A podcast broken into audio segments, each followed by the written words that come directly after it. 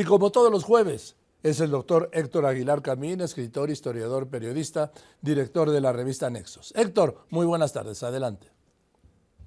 Pues querido Joaquín, eh, para empezar, eh, eh, feliz año, que tengamos muy buen año este que empieza, un año políticamente corto, pero yo creo que muy intenso, porque vamos a tener.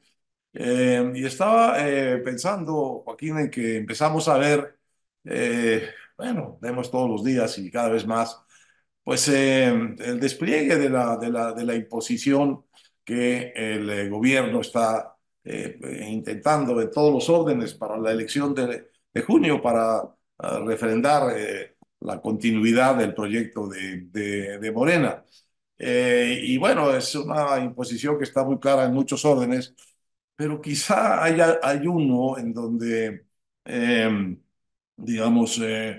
digamos, no estamos acostumbrados a pensarlo así, pero quizá hay un espacio particularmente eh, visible de imposición de la continuidad de ese proyecto, Joaquín, y es, pues va a parecer un poco contradictorio lo que voy a decir, pero es eh, la imposición sobre Claudia Sheinbaum, sobre la propia candidata presidencial, que está pues eh, siendo inducida, siendo obligada eh, le está siendo impuesta, digamos, una ah, decisión de eh, repetir lo que ha hecho el presidente López Obrador, de ser su continuadora, de ser la que va a poner el segundo piso.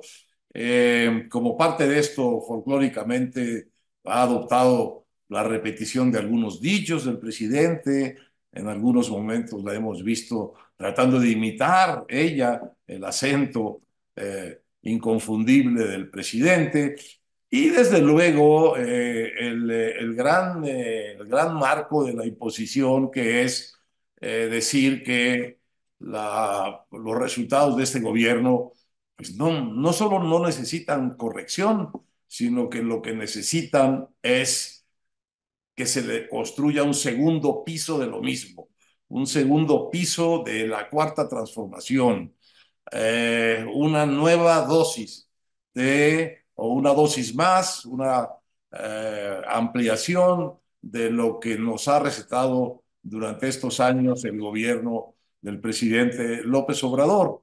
Eh, y ahí es donde empiezan las, las, las, preguntas, porque ¿qué quiere decir exactamente esto de que quiere ponernos un segundo piso eh, Claudia Sheinbaum de la cuarta transformación para que siga la, cuarta transformación. Bueno, pues eh, digamos, hay aspectos que uno podría pensar positivos de este gobierno, como el de las políticas sociales, en donde pues un segundo piso, pues a lo mejor estaría, estaría bien, pero ¿de qué tamaño sería este segundo piso? Un, piso más para ah, eh, dinero en efectivo para adultos mayores, un piso más para ah, jóvenes con becas, un piso más para jóvenes construyendo el futuro. Pues suena muy bien.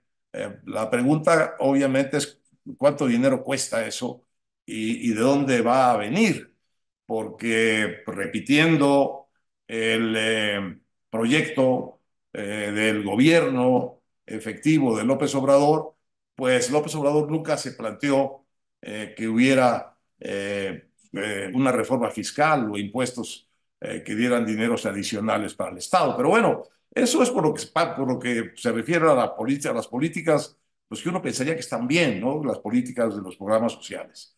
Pero también se trata de un segundo piso de abrazos y, no balazos.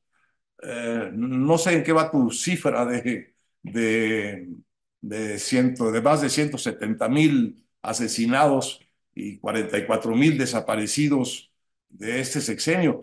Eh, ¿Queremos un segundo piso de eso?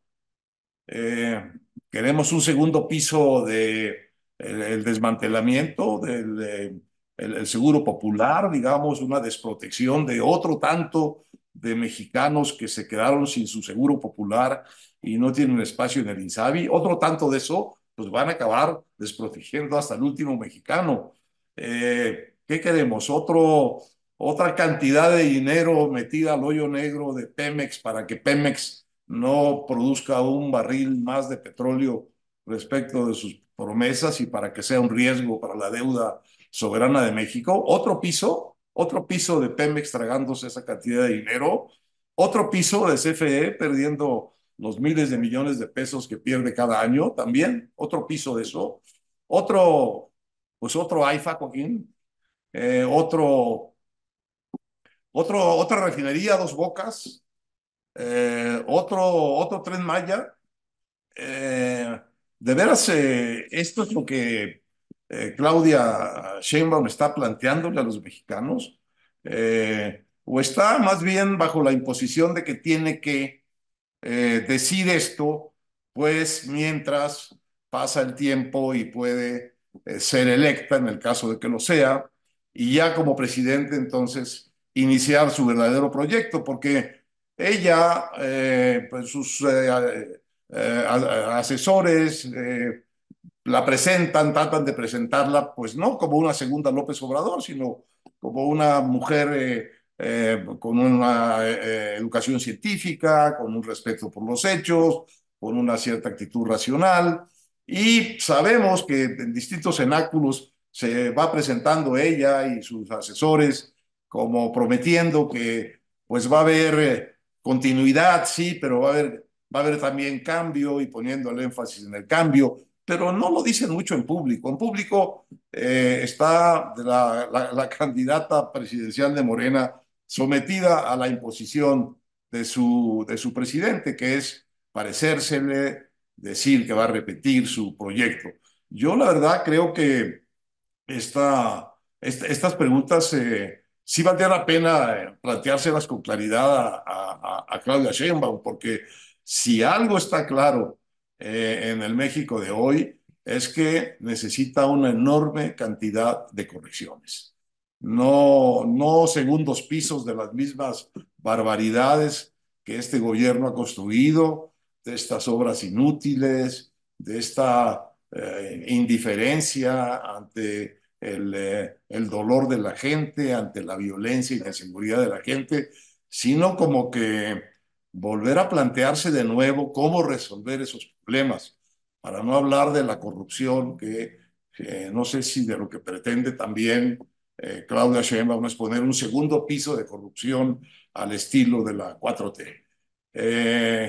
entonces, en esto creo que la, la imposición del, del, presidente no es solo para los competidores eh, políticos que tiene su gobierno, sino para su propia sucesión, para su propia sucesora, que está haciendo, pues yo creo que en el fondo, Joaquín, un gran esfuerzo de simulación o de retórica, pues para no tener que responder estas preguntas.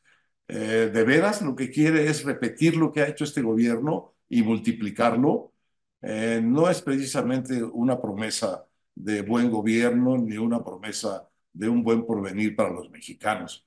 Parece más bien la promesa de la repetición en muchas cosas de una pesadilla y en muchas otras cosas de eh, una, una conducción caprichosa y dispendiosa del gobierno, como lo demuestran pues sus eh, enormes, eh, gigantescos, inútiles gastos en Pemex, en CFE y en sus obras, pues en sus grandes elefantes blancos que pues ya no tienen vuelta, Joaquín, ya están ahí y no hay cómo volverlos atrás, ¿de acuerdo? Pero repetirlos ya me parece un poco demasiado. Joaquín, un gran abrazo y lo mejor para ti y para nuestra audiencia en este año que empieza.